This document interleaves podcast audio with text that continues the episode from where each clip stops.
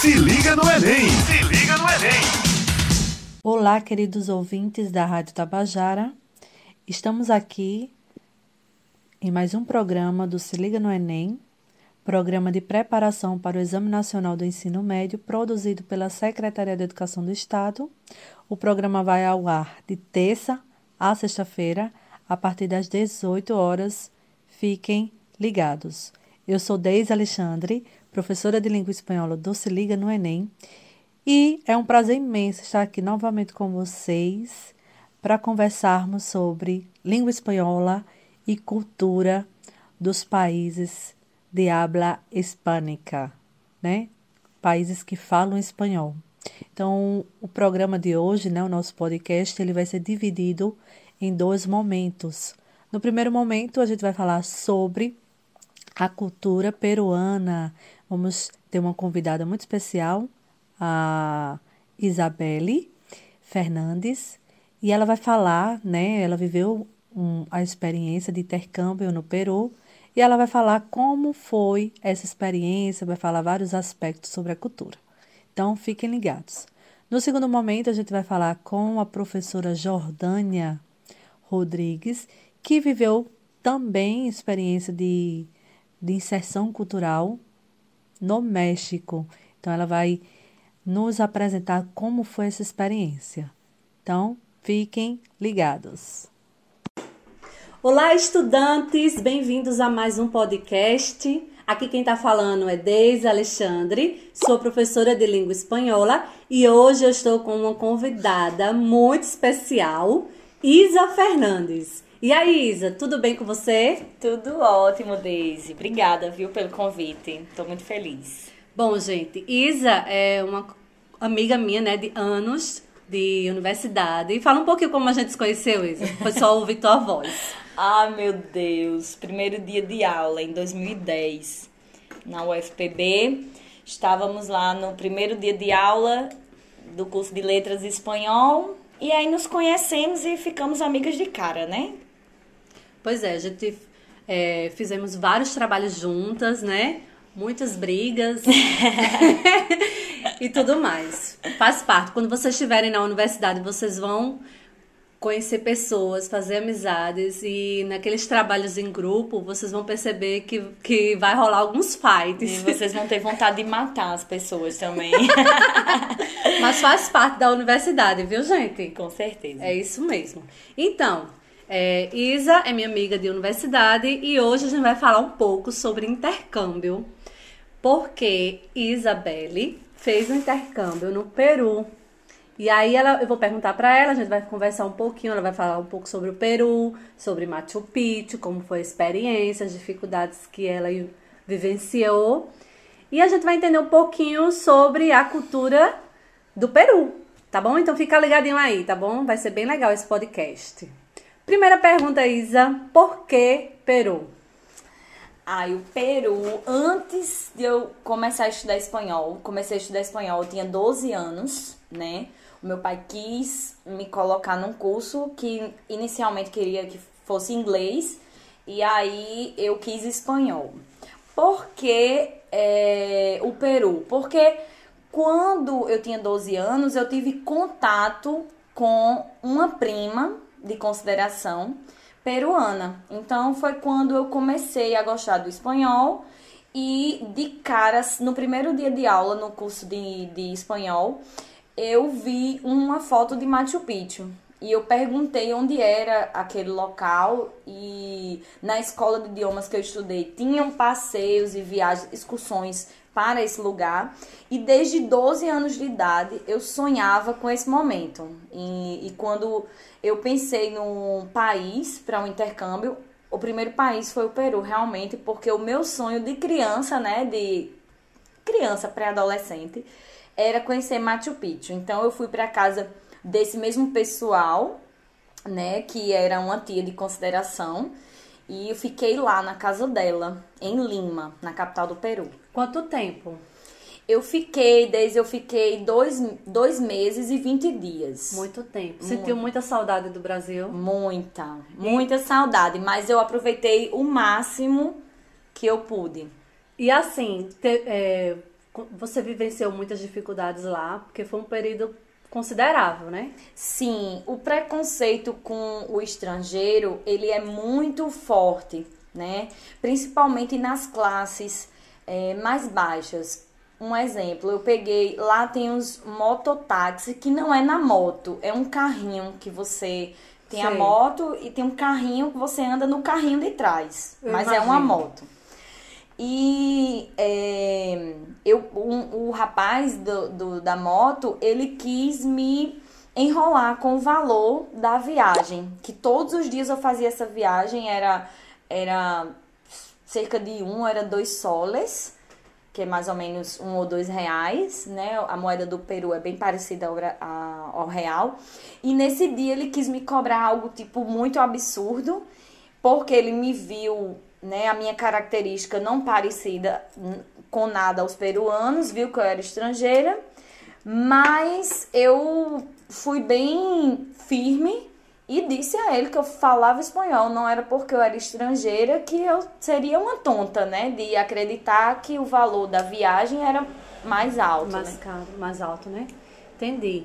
E assim, e comida? A comida lá Ai, é a boa? comida é maravilhosa. O Peru é, ele é conhecido como um dos lugares do mundo que tem a comida mais criativa, né? Muito, mu- tudo é muito saboroso. Nós temos lá mais de 120 espécies de batata. Então, Nossa, é muito tipo. viu? é, eu, não, eu passei uma fome no sentido de eu não comia feijão. E antes de viajar, eu comia feijão todos os dias. Lá, desses quase três meses, eu acho que eu comi feijão duas vezes. Então, todos os dias era batata. Batata, às vezes arroz com batata e alguma carne, ou só a batata com a carne. É, é bem interessante porque, como o brasileiro é acostumado, feijão com arroz e carne. Lá é a batata. É arroz com batata. É arroz com batata. Aí aqui a gente tem batata doce e batata inglesa, né? Que é que a gente faz batata frita. É, lá, Lá- a gente tem o, o- uma batata que é doce e é muito saborosa. Que aqui tem parecida, mas não é o mesmo sabor, é o camote. O camote é uma batata que aqui eles vendem na feira como batata cenoura. Ou tem gente que chama batata jerimum, que ela é uma batata doce, mas ela tem a coloração laranja. Acho que eu já, já vi dessa Pronto. batata. Mas não tem nada a ver o sabor com camote. Porque podem, a gente pode trazer as, a- as raízes de lá, mas o solo é diferente. Então, mesmo que eu tivesse trazido e plantado no meu quintal, eu não conseguiria ter a mesma colheita que lá. O solo de lá é diferente. Lá é, é mais frio também, né? É, é bem frio. E aí, como foi, assim? Porque você veio, assim, João Pessoa, Paraíba, litoral, assim, a gente é É. acostumada a viver no calor, né? E, e lá, uma Muito. cidade fria. Muito frio. Pra mim foi bem difícil isso. Sair pedindo roupas emprestadas a todo mundo da minha família. A tia, madrasta, a, a todo mundo, amigas. Peguei muitas roupas emprestadas, mas pra eles é o normal. Em outubro, eu cheguei lá no dia 2 de outubro, eu acho. E pra eles já não tava tão frio, porque a época fria é em julho. E aí em outubro já tá amenizando para em novembro já esquentar. Mas eu andava de cachecol, de sobretudo, no, dentro do ônibus. Até luva eu botava, Daisy. Parecia uma matuta. Mas eu sentia frio, né? Eu tinha que me agasalhar. Aí teve alguma situação, assim, engraçada mesmo, assim, que... Ah, eu não tô lembrando, mas sempre tem, né? É, uma, uma- a primeira coisa que eu me assustei e achei bem engraçado é com relação aos ônibus. Porque lá não é como aqui em João Pessoa, Campina Grande, que tem os ônibus que andam na cidade, que é de uma empresa só, ou tem grandes empresas, né? Lá cada ônibus é particular. Então, quanto mais os cobradores. É como se fossem os alternativos, né? Que É, tem... quanto mais eles colocarem gente dentro dos, desses ônibus, mais lucro eles vão ter. Então, as pessoas andam penduradas na Ah. porta e o cobrador. Sim, os ônibus não têm um nome assim como é, 202 é o gás, é o aqui, o 204, o 510, não. Lá na, no ônibus todinho vem dizendo todas as avenidas que o ônibus anda. E o cobrador vai pendurado na porta gritando é, o nome das avenidas. Então eu morava perto da Avenida La Paz. E eles gritam com tanta rapidez e você não entende. La Paz, e eu, ai meu Deus, esse homem tá falando o quê? Porque é muito difícil, eles falam muito rápido. E eu morava perto da quadra 8. E ainda tem isso, as ruas são muito grandes e aí o ônibus vai até a quadra 5. Aí da, da 5 a 15 já é outro ônibus. E aí eles vão dizendo La Paz hasta la, la, la 15, la quadra 15. E aí eu tinha que ficar bem ligada, mas é muito engraçado esse pessoal gritando na porta do ônibus. Imagina a loucura, porque aqui a gente, é, quem não usa ônibus todos os dias, a gente já tem aquela dificuldade, né? Será que esse ônibus tá, passa em tal lugar? Mas sempre alguém vai saber se passa ou não passa, né? Então a gente vai ter que ver se o ônibus é. tá escrito ou ele fala ah, aquela avenida, aquele lugar, né? Mas uma coisa que eu achei muito é, justo e interessante é que mesmo nessa desorganização é, eu achava o preço muito justo. Por quê? Porque eu pegava o ônibus e ia até tal ponto. Então o, o cobrador ele tinha vários, várias cores de bilhete. E aí ele me perguntava onde eu ia descer. E aí, e aí o valor era de acordo. Era diferente. Se você fosse para um lugar mais longe, longe, era mais caro. Era. E o máximo, o máximo que eu paguei lá, acho que era 2,10, 2,50. E, mas eu pagava assim, às vezes eu pegava o ônibus, eu pagava 50 centavos. E eu andava um bastante. É. Né? Entendi. E Machu Picchu, você, ah. você foi conhecer Machu Picchu? É. Antes de, de a Machu Picchu, eu fiquei dois meses em Lima estudando, né? Eu fui para estudar. Então eu fui muito focada para o intercâmbio. E aí depois que eu me formei, que eu terminei o curso, eu fiz eu fiz dois níveis de, de, de, de língua lá. Eu fiz o B2 e o C1, que é o equivalente último intermediário e o primeiro avançado de língua espanhola. E depois disso, eu tirei as minhas férias. Então, durante todos esses dois meses, eu economizei o máximo de dinheiro que eu pude para poder tirar essas férias de cinco dias. Eu fui a Cusco, que é um pouco distante, fui de avião, né? Tem que, tem que, é, uma, é um deslocamento considerável. E aí eu fui, eh, passei cinco dias em Cusco. Então, não só Machu Picchu, mas tem o Vale Sagrado, que é um, é um são sítios arqueológicos, são. Ai, Jesus, como fala isso em português? São. é. gente, olha só, deixa eu explicar o que acontece. É, quando a gente tá, a, aprende um idioma, às vezes a gente esquece a palavra do nosso idioma oficial e só lembra do, do, do, do por exemplo, do espanhol. É. Mas né? acontece direto é. comigo.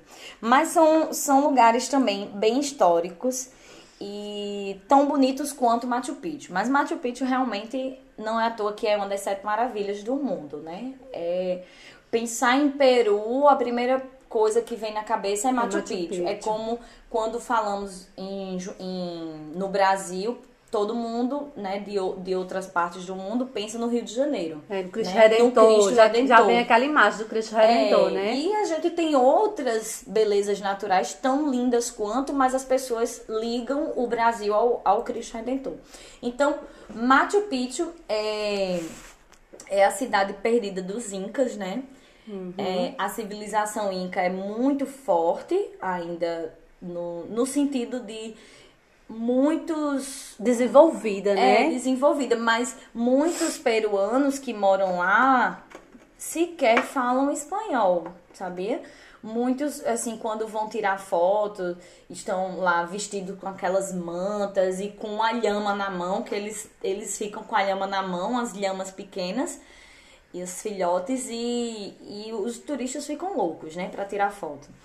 E eles muitas vezes nem falam espanhol, eles falam quechua, que é uma língua ainda muito utilizada no Peru, né? Em, é uma língua indígena e eles usam e muitas vezes é, nas escolas as crianças aprendem como língua materna o quechua. E então o espanhol seria a, língua, a segunda a língua. segunda língua. Hum, é a entendi. língua que tem que realmente desenrolar porque o resto da população, né, tem que saber. Mas E Só, voltando só um parênteses aqui. É, o primeiro áudio que a gente. Primeiro podcast, a gente falou um, pro- um pouquinho sobre a origem do espanhol. E aí a gente conversou, né? Por que ah, os países, é, esses países da América Latina falam espanhol? Porque eles foram colonizados por Espanha, né? Pelos espanhóis, e aí eles trouxeram sua cultura e seu idioma. Então, a gente está agora falando especificamente de uma região, de um país da América Latina, né, do Peru, e que, apesar de ser introduzida a, a gramática espanhola, ainda existe rasgos originários da, da, do, nativos, né? é Exatamente. caso Porque indígenas. antes, né? Por isso que a gente fala que é, Machu Picchu é do período pré-colombino. Por quê? Antes de Cristóvão Colombo chegar para descobrir, né? Descobrir, e aí eu boto umas aspas, né? Porque já tinha gente aqui Colonizar, né? colonizar.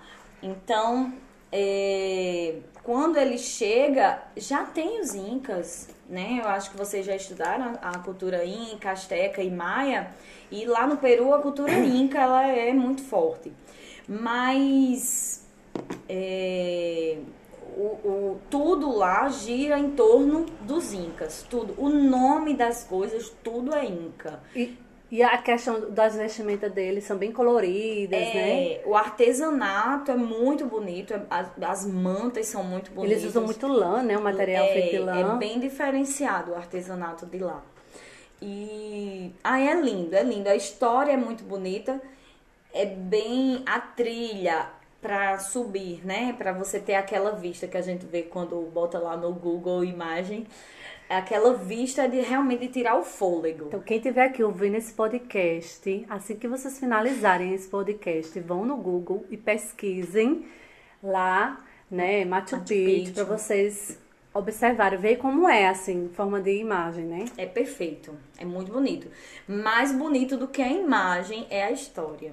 A história, eu subi duas vezes, né? Porque eu cheguei bem cedo, acho que eu paguei um guia, eu acho que era às 9 horas, ah, o guiado, né? E aí eu cheguei nesse, no, lá no, no- em Machu Picchu, eu cheguei às seis e meia.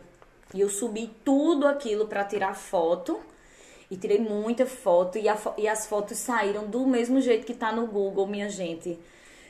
Do mesmo jeito, com as nuvens por trás da montanha, entre as montanhas. Muito bonito, muito bonito. E aí depois eu desci tudo e subi novamente com o guia e o Ai, grupo. eu lembrei, tem pessoas que têm reação, né, por conta da altura, né? É. Que passa mal, É. né? Por causa da altitude, né? altitude é muito alta. Você passou mal, alguma coisa assim? Alguma coisa Eu passei muito mal em Cusco. Eu passei muito mal em Cusco. Passei cinco dias muito doente. Mas é, lá em Cusco, eles. É, o pessoal toma chá de coca. Chá de coca, a folha de coca, que aqui seria bem proibido, né? Porque é matéria-prima da cocaína. Então, o, lá é medicinal. Então, é, tem bombom de coca, é, o chá.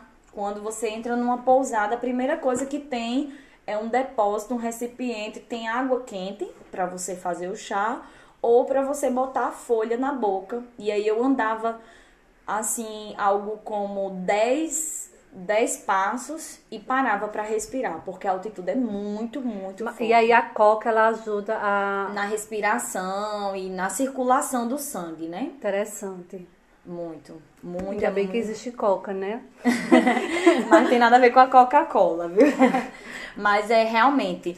é, eu até trouxe, eu na inocência, né? Eu trouxe os bombons de coca, mas assim, quando meu pai viu, pelo amor de Deus, joga isso no lixo, porque. E não é gostoso, né? Uma folha, né? mastigar uma folha. Mas assim, eu, eu estaria bem encrencada se a polícia pegasse as. as Não sei aqui. como passou pelo aeroporto, né? É. Não, não chegaram a, a ver, A né? ver, mas lá é, é liberado e, e no caso não é uma droga, né? é uma matéria para uma droga, é uma coisa natural. Entendi. Então é isso, gente. É, esse foi mais um podcast com a professora Isa Fernandes. Ah, obrigada. Acompanhe ela nas redes sociais, né? Pesquisem, né, sobre Machu Picchu. Todas as no... fotos estão lá. Então é isso, gente. Vejam o Instagram de Isa para conferir as fotos desse, dessa experiência, né? Que eu acredito que foi incrível. Então é isso, quero me despedir de vocês, mandar um beijo bem grande. Até o próximo. Tchauzinho, gente. Pesquisem o Peru no Google que vocês vão amar. Um cheiro. Tchauzinho. Muito bom. Agora a gente vai falar com a nossa outra convidada, né, com Jordânia Rodrigues, onde ela vai falar sobre a sua experiência, né, lá no México. Mas antes, eu gostaria de lembrar que estamos aqui na Rádio Tabajara com o programa Se Liga no Enem Paraíba, uma iniciativa da Secretaria do Estado da Educação e da Ciência e Tecnologia para apoiar a preparação para o Exame Nacional do Ensino Médio na Paraíba. Então, vamos continuar com a nossa com a nossa programação que está imperdível. Se liga no Enem! Se liga no Enem! Olá, pessoas, bem-vindos a mais um podcast. Aqui quem fala é Deise Alexandre, a sua professora de língua espanhola. Estou acompanhada de uma convidada muito da especial, Jordânia Nascimento. Tudo bem, Jordânia? Tudo bem, Deise, e você?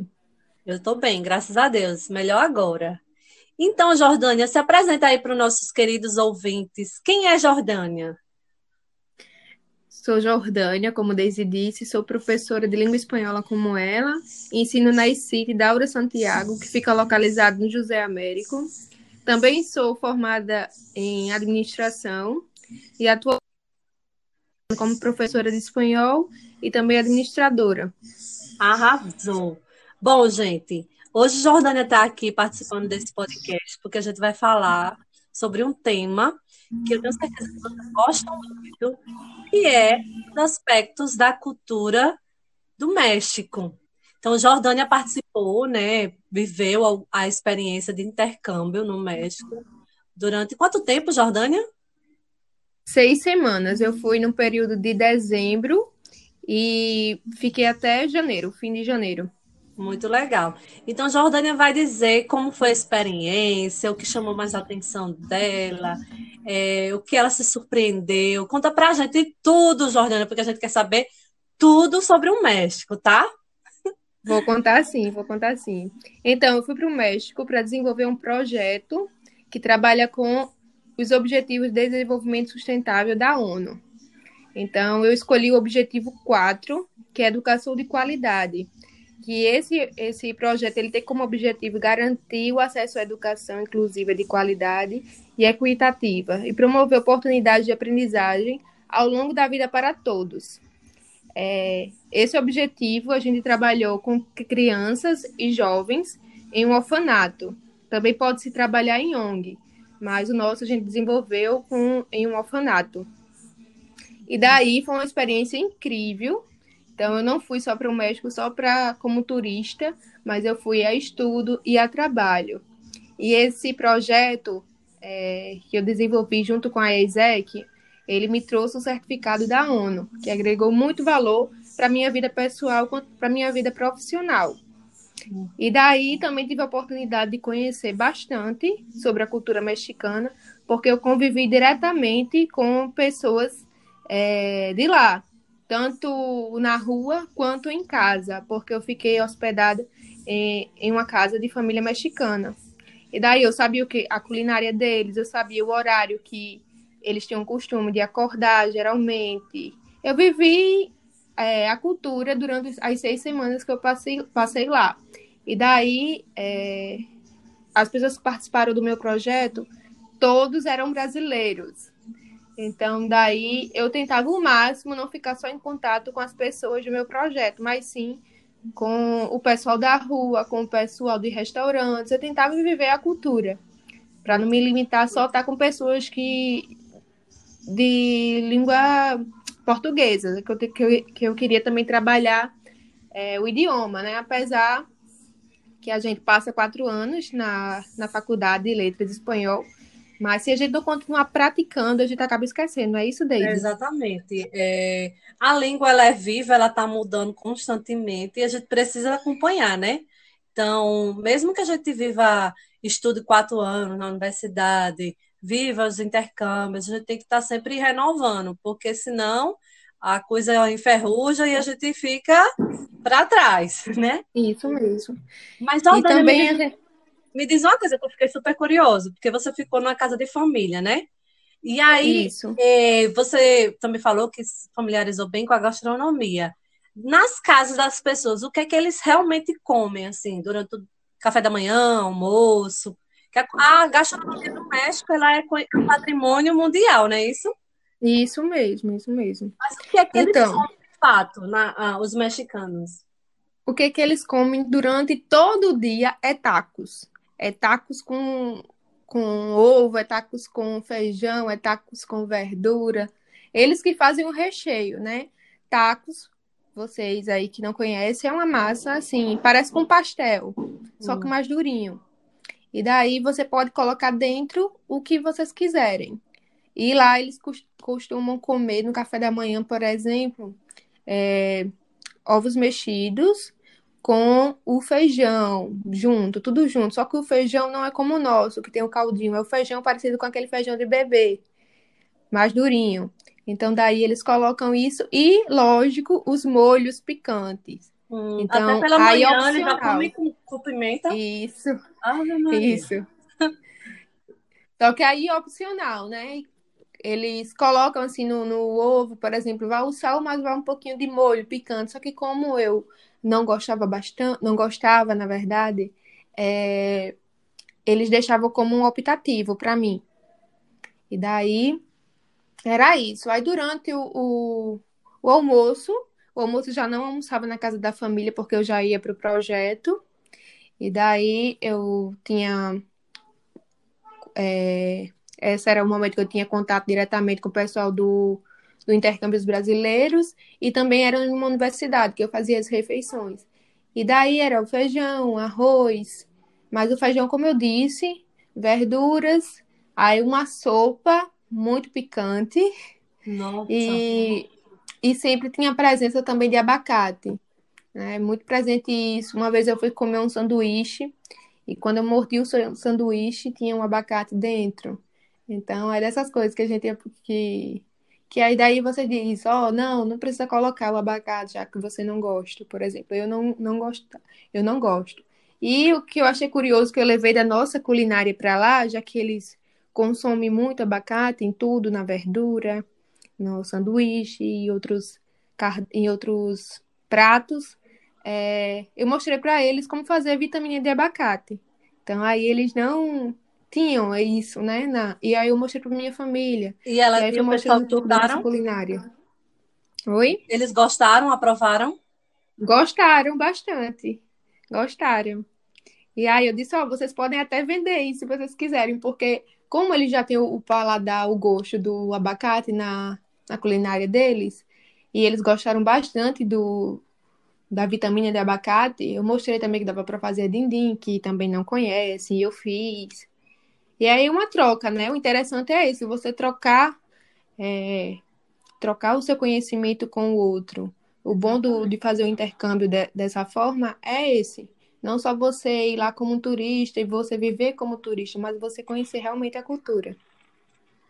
E Jordânia, o que mais te chamou a atenção no país, de forma geral? Eu achei eles muito parecidos aqui conosco. É... Questão de ser comunicativos, de receptivos. Eu achei muito parecido com o do Brasil. E também a questão da desigualdade social. Isso me chamou muita atenção porque é muito mais do que o Brasil, a desigualdade social lá. Uhum. E, e comparando, né, o governo, ele não faz muito, não tem muitas políticas públicas aqui como no Brasil, que pode acabar com isso. Uhum. E, por exemplo, é, trabalho, assim, concurso, essas coisas, você não vê muito lá. Eu conversando com a menina que, que morava na casa, né? a, a filha da, da mulher que me, que me recebeu. E daí eles não tem muito. A universidade também, é, a maioria é, é particular. Ou seja, o então, se você... perspectiva, né? Oi, isso, não tem. De mudança. Não tem, que aí deveria, né? A gente sabe que tudo começa a partir da educação, e daí eles não têm essa oportunidade de crescer profissionalmente, né? Fazer um curso superior, porque eles não têm condição de pagar. Então, é muito difícil essa realidade lá. No, na, na, agora outra coisa, outra pergunta. Durante o período que você estava lá, você, você chegou a, a vivenciar o Dia dos Mortos ou a data não morreu? Não, eu queria muito, né? Eles até porque eu tive contato com eles antes, e daí eles falaram: tenta vir antes, tenta vir no dia 2, que é o dia do, dos mortos. E daí eu não consegui, por causa do trabalho, eu fui no dia 15 de dezembro. Então, ah. o Dia dos Mortos é no dia 2 de novembro. Mas é uma festividade, né? Eles me contaram um pouco. E quando a gente vai comprar a lembrancinha aqui, trazer, a gente encontra muitas caveiras mexicanas. É muito presente isso, as cores, né? Muito forte. Tudo que você vê no México é colorido. Então, é, o Dia dos Mortos lá, eles falando que é como o carnaval aqui no Brasil, que eles conhecem, né? Vê muito na televisão, vê muito nas redes sociais, na internet. Então, é essa comparação entre o Dia dos Mortos e o, a festividade do carnaval aqui, que é grande. Legal. E assim, é, Jordânia, além da gastronomia, da questão do, do Dia dos Mortos, que é uma festividade, você chegou a conhecer algum museu, algum algo mais voltado para os artistas do México? Conheci sim, tem muito museu, muito museu mesmo no México. Se vocês que estão ouvindo, vocês gostam de, de conhecer museu, é, é um país que eu recomendo muito.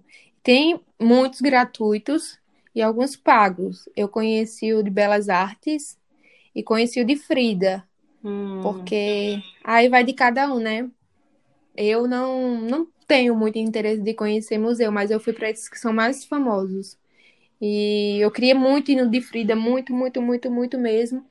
E daí, quando eu cheguei, eu fui logo ver, né, fazer o agendamento, porque é muito lotado, lá é muito visitante. Eu fui em uma época muito turística. Então, eu fiz o agendamento. E mesmo assim, ainda peguei fila lá, mesmo com o agendamento. Eu fiz o agendamento em dezembro e tinha vaga no início de janeiro. Acho que foi no dia 10 de janeiro que eu fui. E eu amei conhecer. Fui na Casa Azul de Frida e no Museu de Belas Artes.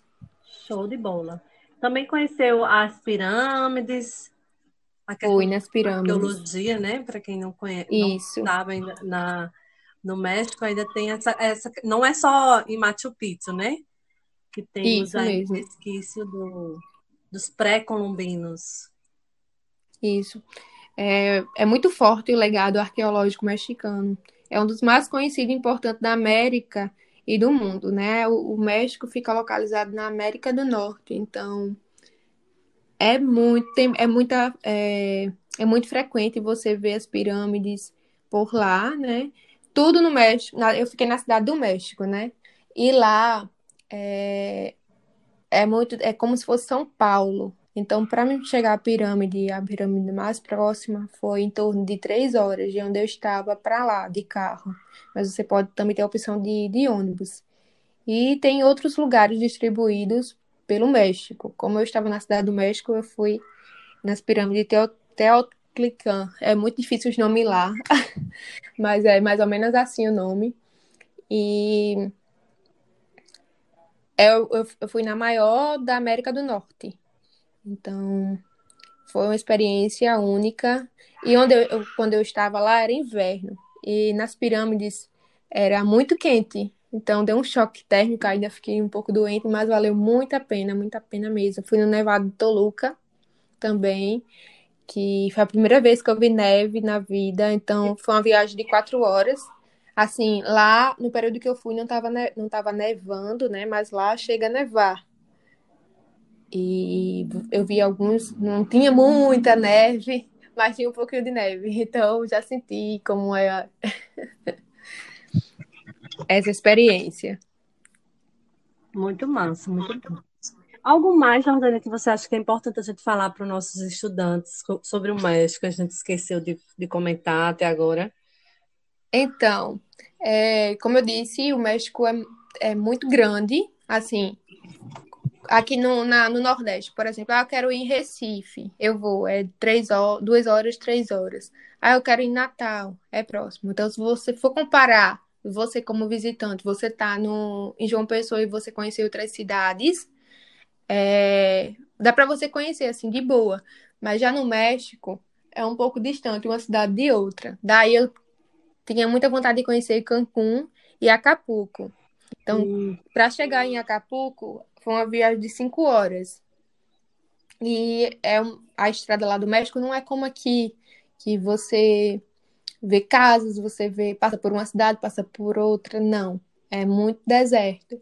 Então, é, se você for em grupo, eu aconselho você em grupo. Se você tem o interesse de conhecer Cancún, eu, eu aconselho você primeiro conhecer a cidade do México e pegar um voo para lá, por exemplo. Aí você aproveita os dois, conhece a cidade do México e conhece Cancún, conhece Acapulco. Então, eu aconselho, se você tem essa vontade de conhecer, vá na cidade do México e de lá você vai. E até passagem também.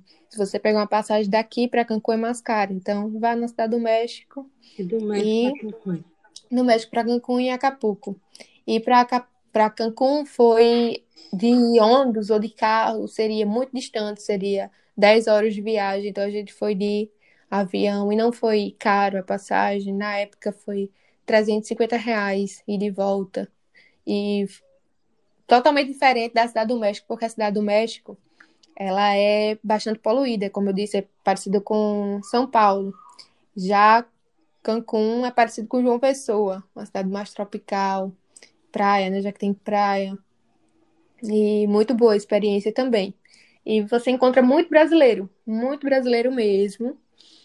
Também, se você quer conhecer um país de primeira, aconselho ir na Cidade do México, porque é, eu vou muito viajar na questão da cultura. Então, a cultura é muito rica, você vai voltar com uma experiência incrível. É um país que, apesar dessa semelhança que eu falei das pessoas, mas é um país diferente em relação à cultura, em relação à nossa cultura e o México é muito diferente. E aí vai ser uma experiência única na sua vida, pessoal e profissional. E além de praticar o espanhol, né? Então, a professora, se for aqui falar com a gente, a professora não sei espanhol, não me sinto seguro, vá, porque é uma é, é uma viagem internacional que você vai praticar realmente seu idioma. Você pratica em casa, mas numa viagem internacional você vai praticar mais ainda. E não se limite só a estar com a pessoa que você vai, mas sim a conhecer, a viver a experiência. Isso aí. Muito é bom. Isso. Muito bom. Já quero, já quero muito. então é isso, gente. Sim. Muito obrigada, Jordânia, por ter aceitado esse convite, de gravar esse podcast. Nada. E assim a gente finaliza mais um podcast. Quer falar mais alguma coisa para a gente encerrar?